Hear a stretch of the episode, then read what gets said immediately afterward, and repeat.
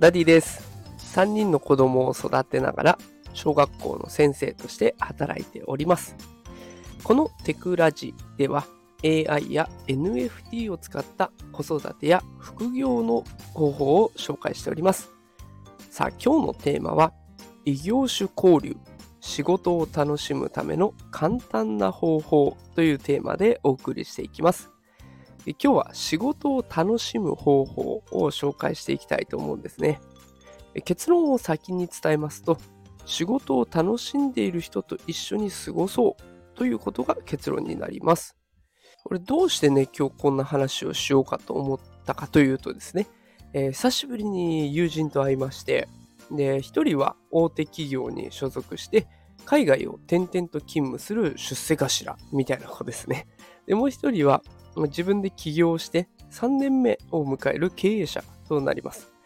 で、この2人の会話がとっても勉強になったのでお届けしたいなと思ったんですね。もうおっさんだらけのね、おしゃべりでしたけど、生き方のヒントになる部分がありましたので、あのぜひ最後まで聞いてほしいなと思います。さあ、それではね、早速本題の方に行きます。海外勤務をしている彼から、えー、聞いた話ですが、まあ、ドラブルがない仕事は誰にでもできるという話を聞きました。どういうことかっていうと、やっぱり海外で働いていると、トラブルっていうのが日常茶飯事になるようですね。で、製品を作るための機材、もう2億円する機材が工場に到着する直前で転倒して、で、あとは食事が体に合わなくて体調を崩したりとかね。本当にもういろんなトラブルがあるんですね。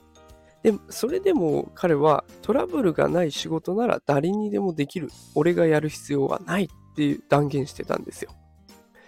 トラブルがあるんだったらそれを乗り越えればいいし、乗り越えられるだけの能力を身につければいい。で、結局それが他の人との違いになるんだと。お嫌味でも何でもなくね、すごいニコニコしながら言ってました。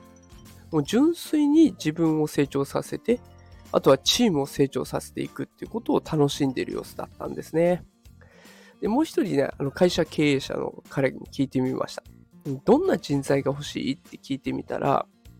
どうしたらいいですかと聞いてくる人よりも、今こんなことをしてみたんです。で、今ここで壁にぶつかってるんですけど、どうしたらいいと思いますかって聞いてくる人の方がいいというふうに答えてくれたんですね。で、自分で考えられる人が求められるのは、まあ、このね、文脈からすぐ分かったんですけど、もう少し違う理由もあったんですよ。何でも楽しみながら、どんどん行動する人、こっちの方が伸びしろがあるっていうことも言ってました。で、私ね、やっぱり仕事柄どうしても子供で例えてしまうんですけれども、確かに何でも前向きに行動する子って、行動と改善、このスピードがとっても速いんですよ。本人は失敗した。だから改善しようなんて全く思ってなくて、失敗しようが何だろうが楽しいからどんどんどんどん繰り返しチャレンジしている。こういう子がぐんぐん伸びていくっていうことは、やっぱりこの話を聞いてね、なんかふと、あ、腑に落ちたというか、こう、線で繋がったなという感じがしました。で、やっぱりね、この二人すごく話していて気持ちよかったんですよ。どうしてかっていうと、この二人と話していると、どこにでもいるね、小学校の先生である私は、肩身が狭くなりそうじゃないですか。片や海外を転々としてる 出世頭で、で、片や経営者で、で、なんか肩身が狭くなりそうなんだけど、そんなことが全くないんです。で、二人ともね、私の仕事の話も絶対に否定しないで、で、それでとか、いや、そっかそっか、それ面白いねって興味を示してくれるんですね。人の話を聞くのも楽しんでいる様子だったんです。仕事を楽しめていない人って、つい目の前のことを否定的に見がちじゃないですかね。あこれは私の経験上そうなんですけど、こうなんかうまくいってない、面白くないなってなった時は、あれがダメでなとか、この環境がなとか、いろいろ考えてしまいがち。だからこそ楽しくなくなるんだなって分かったんです。仕事を楽しんでいる人と一緒に過ごすと、それだけで自分まで楽しくなるし、自分の仕事のいいところにも目が向くようになります。ね、あのー、二人は言ってました。そりゃいいことばっかりじゃないよ。でも楽しいんだよねって。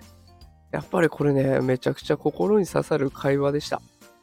だから、こうやって仕事を楽しんでる人と一緒にいると、自分自身も楽しめるので、今ね、仕事があんまり面白くないなとか、うまくいってないなっていう方は、ぜひ仕事を楽しんでる人と一緒に過ごすっていうことをお勧めします。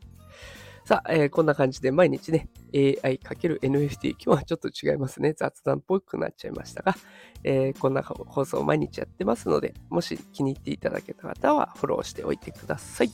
それではまた明日お会いしましょう。さよなら。